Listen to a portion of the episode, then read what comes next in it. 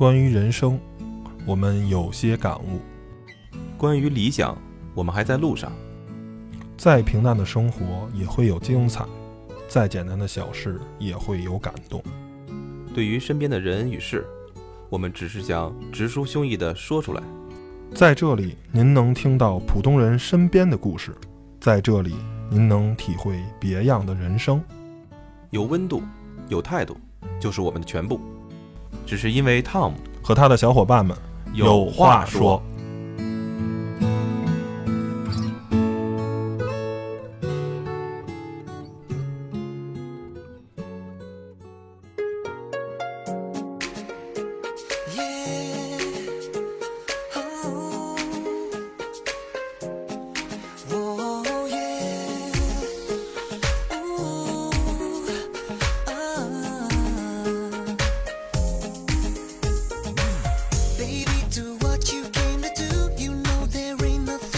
Hello，大家好，您现在收听的是汤小电台，汤小有话说，我是 Tom。大家好，我是 Steven。嗯，本期节目的话题呢，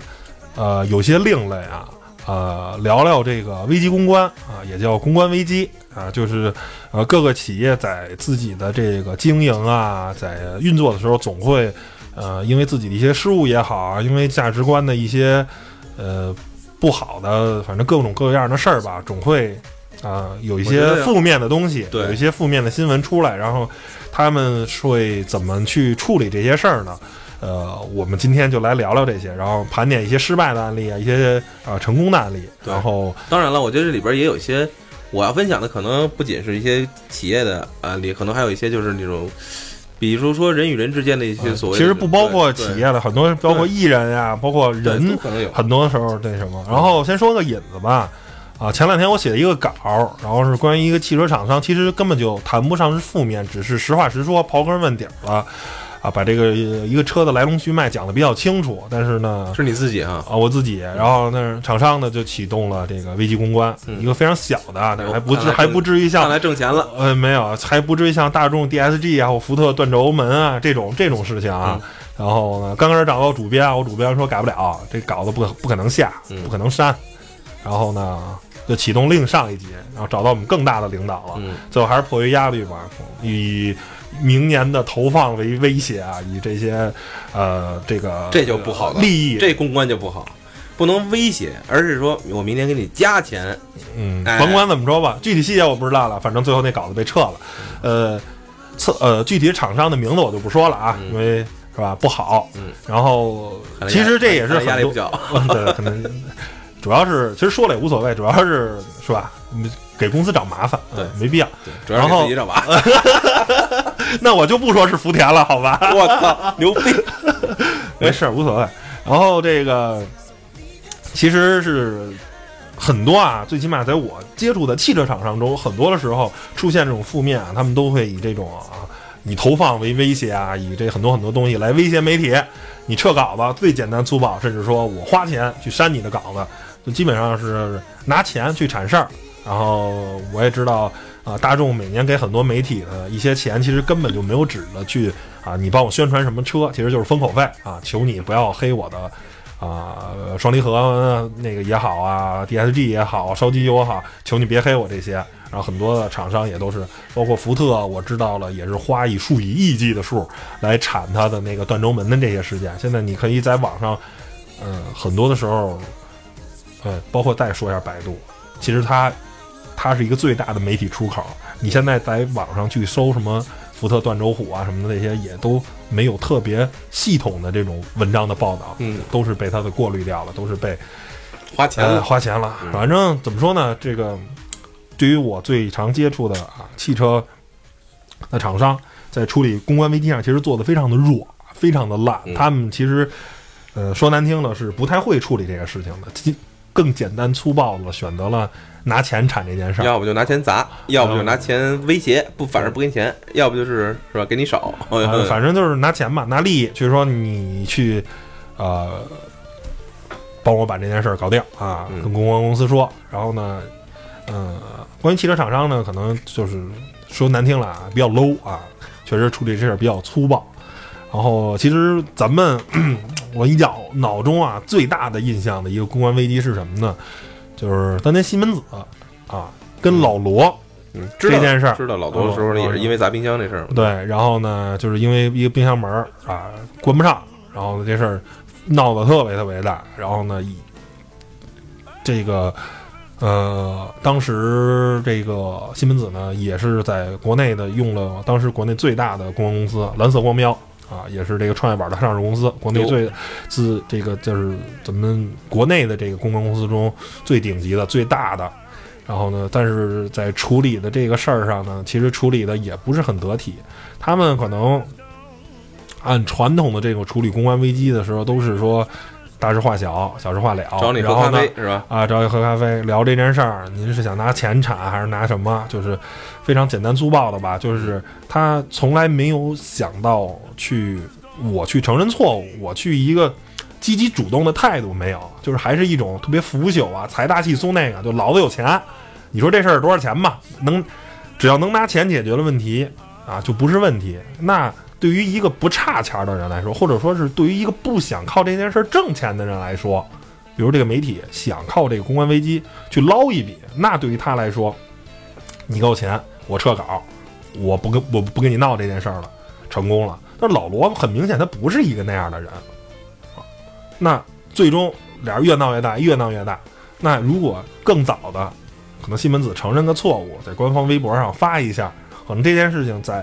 还没有星星之火燎原的时候，那这件事可能就被压下去了。而正是因为西门子啊这种傲慢，咱们俩也在德资企业待过，那德国人这种所谓的这种严谨啊，所这种官僚主义非常大的。反正事不关己，高高挂起，一层一层一层，直到弄到弄到董事会，然后直到启动巨大的公关危机的预案，然后呢把西门子告得灰头土脸，然后最后还是加了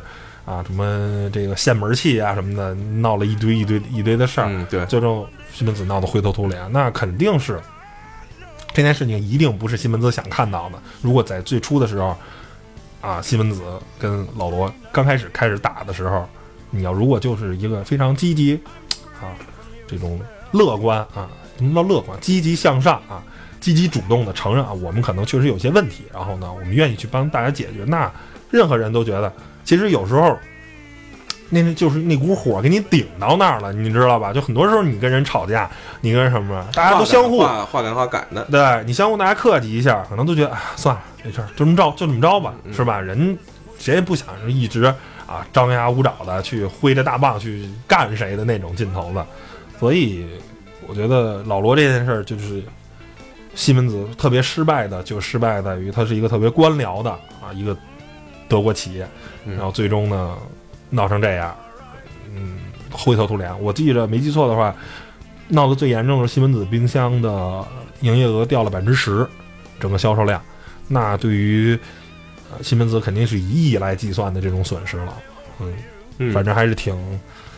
就是算是一次比较那个失败的公关。对，至少是在现在看来，老罗当时的那个举动也让后来很多人都认识了他。嗯，然后，那对于老罗这个方面来讲，他对他自己也是一次正面的正正面的营销公关，公关营销，对，也是一公关营销。然后呢，直到现在他的这个锤子科技的那个锤子。有一半儿吧，我觉得应该是跟这这场他的这公关有关系，因为好多人树立起了他一个特别正面的形象。形象。对，锤子就是一个打破这些这个这个是吧？你们的虚伪的东西。但是其实老罗后来也，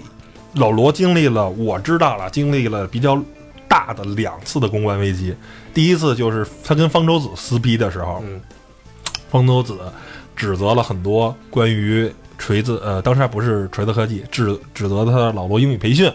啊，少这个证儿啊，少这个东西那个东西。但是老罗是在这次公关的时候处理的非常好，嗯，那就说一个一一指正啊，说你缺你缺这个东西，我提供什么什么证据。然后呢，有些东西我这个老师啊没有教育资格证，我愿意主动去交罚款。反正就是所有方舟子给他列的一条一条一条啊，老罗都非常啊圆满的去把这件事处理了，然后让这个老罗英语培训得到了一个非常正面的这么一个呃结果。然后呢，但是第二次就做的老罗处理的很不好，就是因为那就涉及到科技媒体了，就不光是两个人儿啊，老罗跟方舟子俩人撕叉了，就是锤子 T 一刚开始跳票，跳票其实还好，大家都跳票，这个行业很多的科技公司都跳票，就是刚开始这个 T 一的这个产能不足，生产不出去，哦，良品率低嗯啊，这个事情很明显，老罗跟科技媒体的关系啊，在他认为不需要 PR，就是这也给大家讲一个很，呃，很很多人都认为，都跟老罗认为一样，一个公司的 PR 部门就是给老板擦屁股的。就是给企业擦屁股的，因为你干了脏事儿了，你干了见不得人事儿了，所以我需要 PR，、嗯需要啊 public relation 啊，需要公关，还需要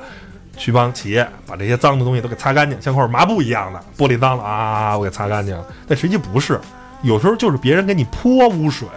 你也得想办法证明他是泼污水的，他冤枉我，因为商场如战场，那兵者诡诈也。那这个行任何行业中，这种使坏招、使下绊的这种人都很多很多很多，所以很明显，老罗这件事处理的不好，最终呢，整个锤子，嗯，就一下掉入了一个特别特别的低谷，然后他也在啊自己这个最后一次创业演讲中总结了这个问题，然后锤子科技也成立了 PR 部门，然后现在呢基本上这个公司还是走的比较好，嗯，在很多 PR 上，包括他一直最擅长的就是做宣传，对外宣传啊，海报做的非常酷啊，非常每次都能有话题性吧。对，嗯，你这边呢有什么想分享的？哎呀，我这边我觉得，其实你说汽车行业，咱们也知道有一些那个比较大的一些公关的危机，嗯比如说之前你刚才提的那个叫什么，还有丰田的那什么啊、刹车门刹车门是吧？嗯这是在美国已经是都已经成为家喻户晓，而且当时丰田也赔了，也是数以亿计的一个叫嗯它的赔偿。嗯然后呢，现在咱们所知道的这种呃大众众弄的大众排排放造假嘛，首先，我觉得大众这次的这个排放造假，它本身，呃，公关，我觉得它也是属于它在国外还是在国内啊？你想，首先，我觉得昨它在国外，它人很多的厂家都是以这种非常正面的态度去回应，嗯呃，基本上都是认罚嗯。但是很多情况下，在国内它都是一种，我不知道这个是不是属于一种，就是我比较比较，我觉得就分别对待这种感觉，让我让区区别对待，对对，区别对待。我觉得你看，就是国内的很多都是它的叫回收，嗯或者这叫什么 re 呃 re callback 或者 recall 的这种啊，这这种叫什么返返场，还有什么？嗯你们管就管那叫什么来着？叫召回啊，对，嗯召回。我都想说召召回。就不一样，对待的就不一样。像国内的很多就是车型啊，给你限定很多的条件，就打打补国外基本丁啊，就原来那个速腾断轴门，对啊给你打打补丁。国外基本上全部都是那种啊，那个要只要有危危险的，基本都是百分之百的，就是把车回收回购回去，或者要不就换一辆新车。所以我觉得就是在这个问题上，我觉得哪个厂商至少让我看来都不是很满意。嗯尤其我现在拥有的是大众，一样。它的公关危机很简单，在 DSG 的时候，我是公关，我是汽车车主嘛，嗯。呃，就是让你回去给你刷一下你的那个你的那个那个变速箱程序，变速箱程序，把你的你的转转就换换挡的那个那个转速调了稍微低一点儿，然后呢，给你的那个工时费免了，就是当时可能免个两三次，然后给你的两两三张的代金券儿，可以之后，当然就是就相当于免了嘛，小恩小惠，就这种公关危机其实也是花钱，对吧？嗯也是花钱，但是呢，我觉得，嗯，就总觉得还是，其实我觉得这个钱对我来讲，感觉就是跟这个真相比起来，我更想知道到底会怎么样。真的是这样，就是我我我虽然开的是 DSG 的呃 DSG 的车，但是我说实话，我没有感受到之前宣传的那种啊那种啊特别危险，可能有可能会造成什么，说实话是没有的。但是呢，大家都在说这事儿，呃，你就不多多少会有些担心，对吧？对，但是你说从为大众的角度，他我就没看到很多正面的文章去去回应这个，或者说正面的那种去，而是拿钱去去去盖，给我反而是一种心理上的一种一种压力，嗯，我的那种阴影。我说哦，天哪，那你要这么做的话，那你还是心理亏了。嗯我觉得作为一个厂商来讲，汽车厂商，你去召回是是理所应当的，这是属于在合理合法。同时，你怎么让你做得更好呢？就是说，你可以把你的正面的东西拿出来，有些东西只要不涉密，或者说你甚至于涉点密，你可以去跟大家分享，这也是一种正面的态度，而不是单纯的拿钱去掩盖一个事情。嗯所以我觉得我更呼唤，我相信在国外一定是这样的，一定是有一个真相去追查下去的，包括现在的这种排气门，嗯排气门，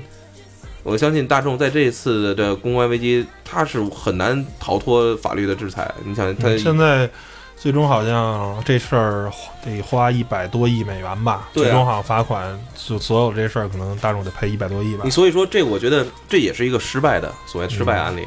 但是我从我个人角度啊，就是我觉得咱们自己能体验到的其实更重要。然后呢，我有一个朋友在日本，呃，是出差的过程中，当时买了一块表。我之前好像跟你说过这个故事，这是真实的事情，也是很早的时候，他在日本去一个商店里边，还算是日本东京一个比较大的一个商场，具体的商场的名字不知道是不是银座啊，反正一个商场不知道是，他去买了一块表。当时他就看到了那个表的那个样子呀、价格，他看得很，嗯，你觉得哎这个非常不错，就叫来了那个那个那个服务人员说：“您帮我拿这一块儿，这个这个叫呃是苏叫什么来着？是日本的一个牌子的表，精工什么的，精工啊。”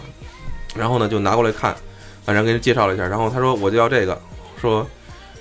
呃打折，然后怎么怎么样，都谈好了。过了一会儿，人家说，哎呦，他说您看这表啊，就是可能还没有谈啊，就刚一开始谈的时候看到这块表了嘛，就拿起来了，说这块表的价格不好意思，先生，我们把签儿弄错了，这个签儿的这个价格不对，应该是这个，然后怎么怎么样，就是，然后我们那朋友呢，其实也是哦弄错了，但是这时候已经心里有点啊稍稍有点失落，你想以为哎呀这个表还真是挺便宜的，是不是？结果没想到人家回到了后边，拿了一块崭新的表，然后放在人我们的这个朋友面前，说说真是不好意思，我说呃这是我们在工作中的失误，然后呢那个刚刚呢我们跟我们的店长简单沟通了一下，店长呢就是决决定就是这是我们自己的失误，我们将自己承担这部分的那个损失，然后呢我们会按照刚才标签上给您展示的价格，给您同时再给您打个折扣。让让给您带来的困扰，非常抱歉。就是我当我听了这故事的时候，我基本上已经热泪盈眶了啊！我觉得就是中国消费者没有得到过这样好的待遇。就是，首先我觉得就是咱们先不要想人家会不会就是贴错了，贴错给你换过来了就完了。那个说你买不买，爱买不买是吧？不可能有做赔本赚，嗯嗯，那个就是这个这个的买卖的。但是我觉得。我觉得可能咱们都不会想到说再让他去赔偿什么。嗯，另外呢，我还想分享一个我自己的公关，不是不是我自己的公关，就是我的一感受，就是我带孩子去游泳，然后有一次呢，就是就可能我这人比较较真儿，嗯，就有一次就是家长群里边还是发短信的时候，他发了一个这么个信息，就是说，呃，因为我们那是老师约嘛，约好了游泳老师，然后教练在那儿教，和他几个几个孩子起。然后一固定的时间啊，呃，就说他会提前两天说啊，或提前一天说明天谁谁谁，呃，请来确认是是否来。然后他我们要记考勤的，呃，然后他他原文是这么写的，我不记不记得很清楚了。如果说你要是来的话，请请告知；如果不来的话，也提前告知。如果到时候不来，我们将那个将记一次就是旷课还是怎么样？嗯，就一次旷课就是就属于这次课就过去了，我们就就等于说你就消费了，相当于因为我们是那种先存钱了，预叫什么预存费的，对，啊那种，而一节课也不少钱呢，好几百。然后，但是这件事情给我和我老婆的这感受完全是不一样的。呃，在此之前有这么一件事，如果没有之前这件事，可能我还好，因为他之前是这样，就是说，呃，有一天，然后呢说我们老师今天培训，他们是培训，他们是去去那个呃集体的去上一个从国外来的澳大利亚的来的一个游泳健将啊，就给他们作作为培训，然后作为一种教他们怎么去啊教小孩更好的去，就是给他们自己内部的培训。正好那天赶上我们孩子是是要游泳那天。然后我们也准备好了，他是上午告诉我们，其实大东西都带好了，今天也约好了，今天下午要游，结果说去不了了。那后来我说哦，去不了，去不了了吧？那今天他们有事儿，说十分抱歉，就完了。但你，你看啊，这个时间点你就明白了这个意思。然后当他再再次发这个信息的时候，我就有点不快了，你知道吧？我就觉得我说，首先你这么说就我就不答应。嗯那你那天你占占用我的时间，虽然你也是提前告诉我了，但是我觉得这让我觉得很不爽。嗯，呃，后来我说那我也就我也就忍了，但是我没说让你陪我陪我一节课吧。OK，那你这次我如果没来，你告诉我，啊、如果我不到的话，我没提前说我不到的话，那我就课就就过就没有了。后来我就较了个真儿，然后呢，我当时我没有自己去，因为当时很忙。我说你你你，我说你跟这老师不要不要不要这么这这这这种就回复就哦好可以就不要这么说。我说后来我我老婆也有点儿觉得抹开不抹开面儿，然后我就直接打过去了。我然后人家很重视，人家那边的负责人打过来说就是是说你有什么问题？我说我就把我的诉求表达了。我说首先你们这个这种这种方式，我觉得我不能接受。就当你们有事情的时候，然后你们就是爽约了，然后呢，你们没有任何责任，而是我们可能就是由于种种原因，我们也有种种原因啊，我没来，然后你就以所谓的我不能说要威胁，就说这节课我就不给你抹去了，作为一种惩罚。我说那我就不同意了，我觉得这事儿在我看来我不能接受。嗯我说我说这事儿咱们得说道说道。我说我我当时我没我说没争取说一定要给你节课，让让他在，我没想到这个。然后呢，他说哟，说你看我们这个发短信或者发信息的这个人这个人啊，也没有太多想法，就直接把这就口述的就就发过去了。但其实我们不是这个意思啊，怎么样？但是也解释了一大堆。但是我觉得你发出去，这这至少是你们一个你们的初衷，就是我们想我们还是想让大家都能够以这种方式，大家都要都到时来。我说你可以这么说，但是你又有前车之鉴，就是这种相比较而言，就让我觉得很不舒服。但听完这句话之后，他们可能也有自己的权限，就说那这样吧，我说实在不好意思给您带来这种不好的感受了，我们给您两节课，嗯这样让我感觉就是，哎呦，我不是要挟你，让你给我点，但是其实他这种做法，我觉得，我觉得也算是一种公关危机，嗯，就是说小的公关，小小的公关危机，就是你想在那种地方游泳，我咱们不是说我我们也花了很多钱在那儿游泳的人，我相信都不是家里就是趁就是至少是不是说就是不是都是算是中产阶级的吧？对，也算是中产阶级的。我觉得，那你这想法和什么？我觉得可能我是第一个提出这个想法。我还是那句话，我比较较真儿，但我觉得感受非常重要。你你到那儿你去买一个服务，花钱还买了不爽，我觉得这事儿，对对我同样的花这钱，我带我家儿子吃一顿饭是吧？去公园里跑跑不也一样吗？也是运动嘛。对结果多花钱还还还还还让我心里从弄一肚子气所以就从那之后呢，我基本他们就不再这么发了。嗯，我说我这是帮你们的，不是我就是改善用户体验。对啊，你说你这样的话，你说你每次发这种话，你让人觉得很不舒服，而且你们的你们的 level 或者你们的这种逼格相对来说还比较高，如果老发这种东西，让人觉得哎呀，就是你会有自掉身价。对，所以我觉得这是我个人的一个感受和我知道的一个朋友的，属于在消费者层面。但是我觉得这种，你看，如果说，我就呼唤有这样的一个精神，就是说，你首先我觉得还有一次，我不知道你还记得不记得啊？就是那时候咱俩还在一块儿上班，在怡体港，那时候大时代那个饭馆刚开，你嗯吃完了不是闹肚子嘛，然后直接就哦，那次那次，然后后来呢，反正也是把了啊，对，反正也是把把把把医药费赔了，好像好像又又多赔了多赔了多少，多赔了几百块钱吧。反正不够，那怎么说呢？就是先甭说钱多钱少吧，最起码它还是一个。呃，就是说大时代这个还是一个挺大的一个餐饮企业，然后对对这事儿很重视，然后当时好像也发官微了嘛，艾特他们官微了，然后而且第一时间，然后人家也比较积极主动的去处理这事儿了。对，我觉得这就是一个企业，就是一个好的企业是什么？不怕出事儿，谁还没有犯错的人，我们都能理解企业犯错。那可能嗯这个哈、食物可能确实是有些质量问题，可能嗯确实啊不洁，确实这个吃完了闹肚子了。对我我们也没要挟你，没说哎这事儿没三万块钱你了不了，要么怎么着靠法院，咱也不是那人，嗯是吧？我说就一处理这个问题，人家啊也非常这个积极主动，行，给您带来的这困扰，我们就是抱歉，不好意思，那您看看吧，医药费我给您报了，然后呢再啊象征性的赔您点精神损失费，再我觉得赔个几百块钱，公啊关危机其实我觉得这是绝对是怎么说呢？绝对是为了去。不能说掩饰，而是说把一个事情就是大你得积极解决，就是你掩饰掩饰了半天，这问题还是存在的。你看，它有一个问题，你掩你你就跟这个火着了的时候，你想办法去灭。你不能说这个拉一帘儿，告诉人哎，我这儿没着火啊，那过一会儿火着的更大，就把帘儿给烧了。对对你这就不是解决问题，你想办法得浇水啊，想办法盖土，对你得你得去去把火给灭了。所以，呃，我觉得这点儿啊，就是还是啊都是圈儿里的事儿，都是我们平时接触多的事儿，就是。航路那无人飞机啊，你也知道，嗯一直说要造无人飞机。刚开始说好像四月十二号，四月吧，反正四月底可能就能出来啊、但是他五到五月了也没出来。然后，但是他前两天发了一个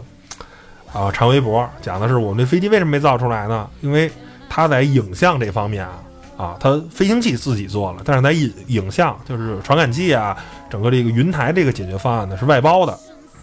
当初这个外包商说交给我吧，没问题啊，怎么着怎么着，什么都行，OK，没问题，你信我的，我保证多少几月几月把这个整个的解决方案我给你做出来。然后最后呢，到快到时间了，还没做出来。当时呢，韩路有两种处理方法，第一个方法呢是买现在成熟的外包技术，那但是这样的只是一六十分的产品，航路的那个他想做的是一个九十分的产品，那没办法。呃，如果现在直接就时间，我可能就是买完了，就是半个月十五天就能马上这套已经有非常成熟的解决方案了，就直接就装上去就完了，嗯甚至就可能就是一 Go 类似于 GoPro 的东西，啪，我给装上就就解决了。嗯但是呢，东西肯定是不是九十分的产品，他说算了，那这样的话我不如不做，因为你做出来东西如果跟大疆同同样价格不如大疆的话，你根本就卖不出去。大疆是一个非常成熟的品牌了，你是一个新兴者，你一定要价格便宜，比它东西还好，你才有市场竞争力。对啊，然后说那还是自己做，那自己做的话就得只跳票时间呃对，然后只能就让他一点一点再继续磨，再把这东西，那可能就还得再拖几个月，那没办法。我觉得，但是呢，发这个长微博也最起码也没人去质疑他。我觉得这是一个企业家，这是一个啊厂商的领呃领导人啊负责人，是一个特别特我承认。我们跳票是我的错，然后我把我为什么跳票一二三四五，我给你列出来，让大家就是人都是有同情心的啊，觉得反正最起码我觉得，哎呀，韩露还挺挺倒霉的，嗯找这么一不靠谱的合作伙伴，你说在创业初期，是吧？就就是你你可能反而就是对他这个企业不会有负面的这种印象嗯。你要是韩露也可以选择啊，就是各种说点别的啊，各种怎么着的话，但是他选择了直面自己的问题，就是现在做企业，其实很多的时候真的是企业的领导人对于这个企业来说很重要。就是他是一个什么样的形象，比如说马云是什么形象，任正非是什么样的形象，雷军是什么形象，就是很多时候或者乔布斯啊、库克啊这些人，你是一个这个企业的一个标杆，你是一个什么样的人，取决于你这个企业的形象是什么样的。如果你这个企业的领导人、企业的这个负责人，给人感觉就是一个不愿意承担事情，然后呢，不是一个有担当的人，那我就不会选择你你这种人。比如说哪天方舟子要是做一个公司的话，我一定不会用他的服务，一定不会买他的产品，因为他就是一个，就是我说你的问题，然后你给我找八百个，你就开始跟我撕了，说你们公司还有。你说，假如我指责方舟子公司有两个问题，然后公司给我找出我们公司二十个问题，你们公司有二十个问题，你不是解决问题的方法。我们公司是我们公司问题，但是你得先处理你的问题啊！你公司是有问题的，他方舟子是一个那样的人，那他那你谁会用他呢？他可能也永远只能当一个打假斗士，永远做企业的话，永远不会成功，永远都甭想卖出去产品，因为大家都知道他是一个什么样的人整天就是撕逼啊！撕逼，而我能跟你撕啊！我就不想着去怎么把自己的问题去正面面对，嗯然后去去从而解决，知道吧？就当时说那个什么安保基金啊，说什么打假基金啊，一堆问题，嗯反正最后也都到到现在好像也没公布，就不了了之了。他他就是那么一个人嘛，大家也都都知道了。觉得呃，这个走到现在啊，这是一个互联网时代，互联网加时代，一个信息无孔不入、信息无处不在的这么一个时代，企业再试图去靠最原始的去删。去花钱产，那都是太落后了。而你一个企业，你应该把你的形象树立成一个敢担当，所有人都喜欢男子汉。什么是男子汉？男子汉不是不犯错，男子汉是有错敢于担当。对，纯爷们儿有问题我我愿意扛，是吧？甚至说我们争取大家的意见，但是大家愿意怎么我们去处理这个问题？我觉得就是在公关危机中吧，其实还有很多，大家说危机危机嘛，危中还有机，嗯，就是说危中还有机，可还行。对啊，在英语里边，危机是 opportunity 吧，是吧？就是它就是属于大家管它叫是一种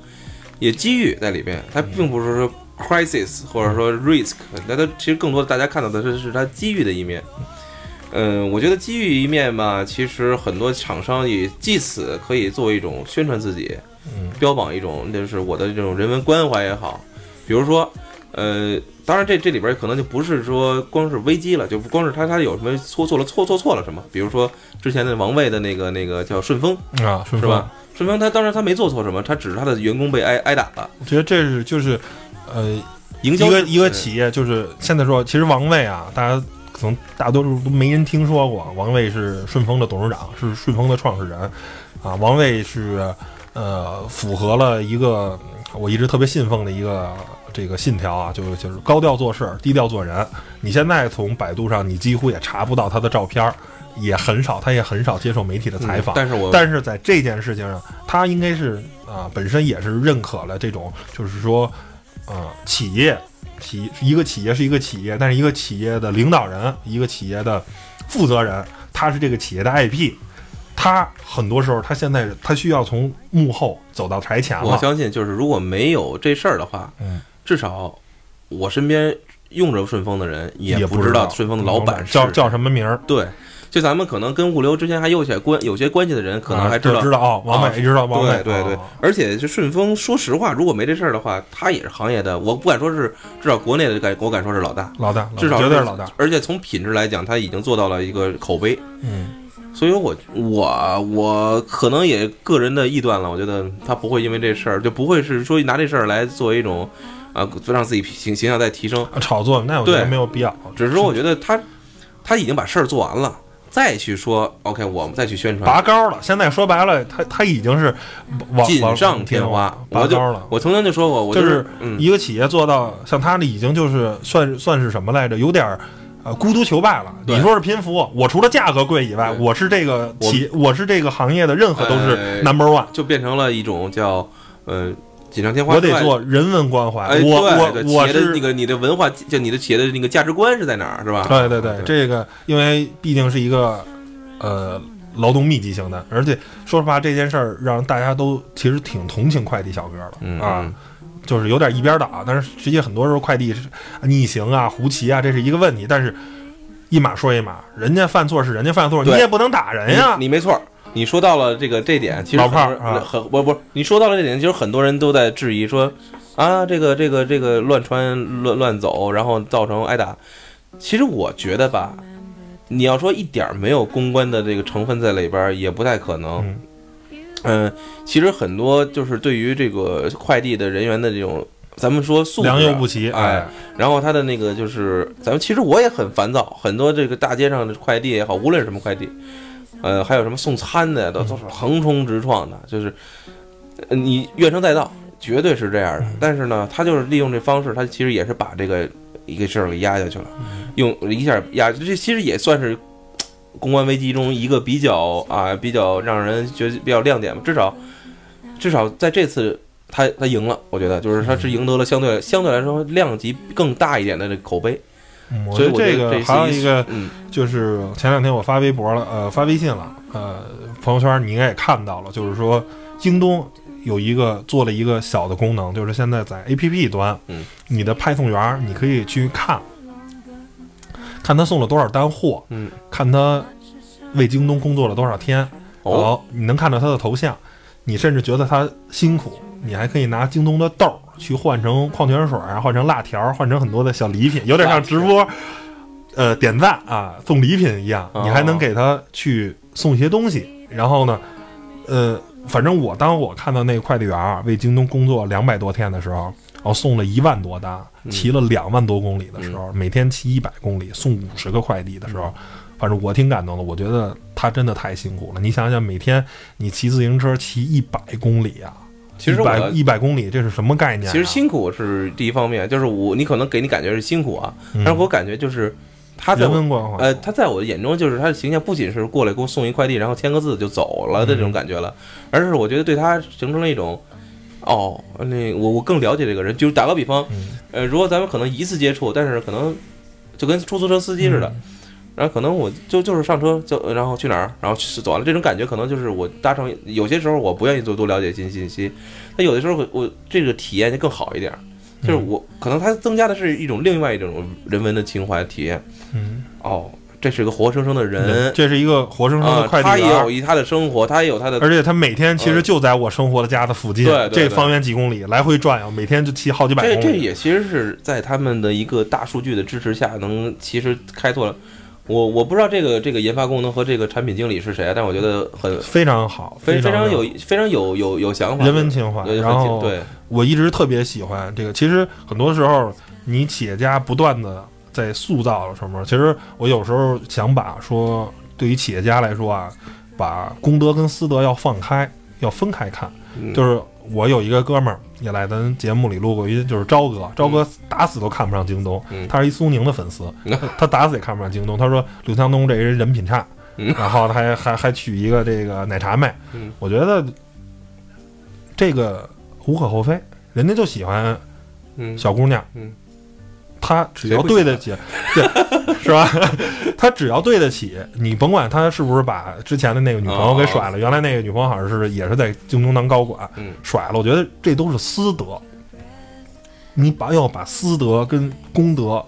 放开，对，分开，不要搁到一块儿。那马丁路德金，咱一直在说，马丁路德金还嫖娼呢，那他私德更差。嗯那但是他为了黑人解决民权运动，他都做了那么多东西。那同样是因为我能，我觉得京东是一个伟大的了伟大的了不起的企业，是在哪儿呢？我不止一次是在春节期间，我在京东上下单，仍然第二天送货，然后那个一般我春节都在我爸那儿住嘛，都在我奶奶家住，然后我爸都说，因为他不，他是一个不懂电商、不懂这个互联网的人，他都觉得，哎呀，这个京东是挺了不起的。反正因为当时也不加钱嘛，就够七十九、够四十九那什么，就是免快递费嘛。嗯然后或者你不够的话加五块钱。他说，反正给我三百块钱啊，我肯定初一大早上不给你送趟东西。你说我这头头天晚上大年三十儿过完节，第二天早上七点多八点多爬起来骑着小快递车给你送东西，这事儿在他觉得是一个不可想象的事儿，但是京东就做到了，是三百六十五天每天都能提供这样嗯优质的服务。然后呢，当时我也看京东新闻也都知道，嗯京东刘强东说给所有在一线的兄弟们不能回家过年的，把家里的媳妇儿、把孩子、把老人接到北京，我们提供三星级酒店的住宿，我们让啊给你开班加班费，我给北你报京销路费，宾馆也不贵那时候，对，然后让你踏踏实实，鸡贼哎，踏踏实实的在北京过好年。其实这就是一个北京宾馆不贵，真的不贵，是甭管贵不贵，反正这是不是一个非常好的好这个营营营营销的这种手段，让大家觉得，而且京东还一直说啊，就有点京东广告的嫌疑啊。但是我觉得真的京东，京东在很多公关危机上做的特别特别的对漂亮，对对，然后我我相信他们有一批非常，非常出色。哎，你应该也对他们接触的比较多，所以说我就不想再提了嘛，这是太牛了。不是不是不是不是因为这个，就是就是有点那个打广告的嫌疑了。嗯虽然我现在跟京东有一些关系嗯，但是这个有些瓜葛，对有些瓜葛，但还是低调。但是我觉得就是是吧？刚才您我也说了，北京的宾馆我还是便宜的，但是我觉得这事儿是这样，就是说都知道，我都知道，就是咱们大家但你没有人做呀不。不，大家都是成年人，大家都知道你耍就是耍的什么花花样，嗯，但但是但是他愿意做，我喜欢，嗯就是我喜欢你。他最起码还愿意装个叉儿，愿意愿意装叉儿我都不，就是我静静的看你装 叉儿，你知道不？这都无所谓，就是哎，我受用，我知道你在献媚我，我知道你在，但是我很受用。在这个社会就是这样，就是说大家都是不能说是不都不能说是那个就是愚昧的人，大家都是啊聪明人，大家都信息获取的可能都差不多。呃，我知道这这个这个期间它的费用一定很低，但是他利用这个东西来作为这种形象的包装，这很我小哥快递小哥的家人也得到了满足。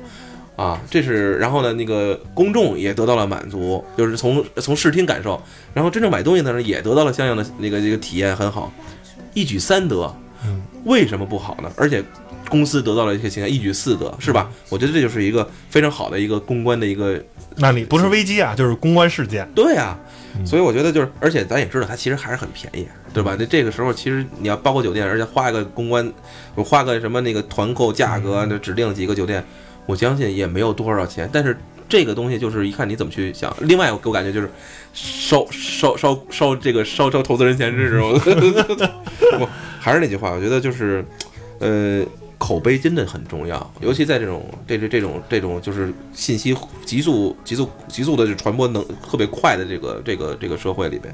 你不真的不知道觉得你做了什么事情，下一秒下一秒就被人家就就知道，而且在下一秒就就变了各种各样的版本。所以说，如果说你刚开始如果你把握不好你自己的这个这个这个这个这个东西的话，就或者是你自己的这个方向的话，那就把主动权交给别人，那就是不成样子了。我觉得对是，就是你刚开始可能出现了一个危机，你正面的去处理这件事情。假如你花了一个亿，你任由它变大了，就是千里之堤啊，溃于会蚁穴。对对对，然后你等它严重了、爆发了，你嗯最后再铲这件事儿，首先你要铲负面，嗯把负面东西压下去以后，然后再开始去处理这件事儿，再去擦屁股嗯也好，再去行了。啊，咱们就不要再说了，我觉得再说就是这真是感觉京东给咱 给给给咱投广告了。不是，我就是说一些传统的，我可以考虑跟商量一下。一些传统的企业，然后呢再去擦屁股啊，嗯再去再再去让消费者抚平消费者受伤的心，花了钱可能远远与刚开始。最终，其实你花的是两份儿钱。你刚开始，你去把这件事儿铲平了，你花的是一份儿钱。现在呢，你不光要把消费者这件事儿铲平，还要再花铲负面的钱，再要花这个把这件事情压下去的钱。你花了两份儿錢，那何苦呢？你对你刚开始承认我们错了，我们愿意改，嗯，呃，请大家对看我们表现吧。啊我觉得对大家也都对企业有一个这种理解，谁没有犯错的事儿呢？是吧？还有类似的这个，或者说，其实我觉得也分享差不多了吧，应该是。嗯然后呢，我觉得最后我再分享一个我所谓的一个，就是可能不是真实的，但是一个，嗯，我好像之前提过一部电影里边讲的一个关于一个公关的一个事件。其实这个这个问题呢，我觉得放到最后，咱们这个咱们这次节目最后说吧，可以吧？应该是嗯可以可啊以，对，其实也不是什么危机，它也不是什么那个正向的一个思思维，但是我觉得它是一个就是开拓你思路的一个方式。这个电影的名字叫《Thank You for Your Smoking》，就是这 Thank Thank for Your Smoking，就是感谢你来你抽烟。这个片子其实是一个给销售人员看的一部片子，当然也是给很多就是能够做公关的人啊看的一部片子。嗯，它里边就讲了一个就是一个大的一个呃烟草公司的一个销售人员，或者是一个市场人员吧，然后在机缘巧合的情况下，被政府的那些反就控烟人士吧，组成了一个团体，然后去去去去去跟他们去对抗。然后呢，呃，怎么说呢？就是说，呃，吸烟是不好的。然后呢，我们这边要跟你做一次电视辩论，你知道吧？但是呢，这次电视辩论呢，其实在这个电视辩论出来之前，就已经被公众所知道，他们要去做这种啊这种那个这个电 TV 的这种直播秀，已经是一边倒的这种思维了。首先，抽烟就是不对的，对不对？如果你就着这个抽烟不对这个事儿说的话，那一定你永远都是在这个对方的逻辑里边永远死循环出不来。但是呢，就是最令人就是意想不到和我觉得是整篇这个所谓的这其实就是一次公关危机了。对于整个烟草行业或者对于这个烟草公司来讲，那么他面对的就是 OK，我又直播了，我还应战了。如果在直播上我就被人骂得狗血淋头，那我的形象和整个就是那这就是对对对自己的也是一种致命的。但是呢，作为这个销售人员这个男主角呢，就是他其实另另外一一个种思维，就是说他在整个现场最重要、最经典的一句话，说我提供的香烟只是我们是一个提供方，但是呢，我觉得我们不去决定该抽还是不该抽，对还是不对，我只是给你提供了一种选择，嗯，就是由你来选择你的生活方式，就是这样。他而且而而而不是说我我们给你提供的东西，那我我除了我们还会有别人去提供，或者说有其他人，这个东西是一个大家都知道它是有有对自己的是伤害，他可能也会提及到，这是不可没法没法去去回避的这种东西，对吧？但是，我觉得我们提供的是一种选择，我不会说但是对方的那种理由呢，就是说啊，我一定要把这个烟草公司干死，我一定让他就是倒闭，我让他就卖不能再去卖烟。他说那那对于我们来说，首先我们的所有的人都失业了，对吧？然后呢，那你就没有选择了。当你没有选择的时候，你怎么知道好还是不好呢？好和不好都是对立的，都是都是相互存在的。所以我觉得，其实大家看一个公关危机，所以我想着重点再说，就是看一个公关危机也好看它里边的，但还是那句话，大家都知道他在什么把戏，但是我觉得这是一高明不高明的事情了。和你在这个过程中，你是否能抓住一个大家的心理去点，可能有些人是非常聪明的，但是他，但是他的可能就是可能也也也会把这个事情做得很好，但是时间的检验会发现，他这个事情是不是值得去是是是去考验。但我觉得还是应该去去更多的去思维，就让大家去各方的意见都要去听到。嗯，所以说这就是我的一个观点吧，就是在所有的企业也好，人与人之间的关系这种危机公关也好，我觉得都应该是一种比较坦诚的态度，然后积极的心态去去去应对，然后呢去然后去寻找就是方法去去能够能够把这些事情能够以一个非常好的会非常非常非常平稳的是方法去去给它哎给消除，同时呢又有很积极的一个好的一个呃一个怎么说呢一个效果能够反映出来。我觉得以后这个东西可能会有更多的公关危机的这种经典案例，让我们拭目以待吧，是吧？嗯，我觉得总结一下啊，就是说，当你试图骗一个人来说很简单，当你试图骗一百个人来说呢也不难，当你试图骗一万个人的时候呢，这件事呢不太容易。当你试图骗全世界的时候，那几乎是不可能的，因为是吧？全世界人的智慧一定是比你企业几个 PR 部门儿，没错啊、几几个这个所谓的这个天才工程师啊，天才的这个公关人员要聪明的多得多。所以说这个行业的大神也多得多。对，所以说落落落到一句实实在的话，就是还是以诚相待。对的，踏踏实实地做企业，出了问题呢，勇于承担，那嗯，会给人留一个很很好的印象，对，不总比。对对对对对，嗯，好吧。那本期节目呢就到这儿，谢谢大家收听，好嘞，谢谢。嗯，拜拜拜拜。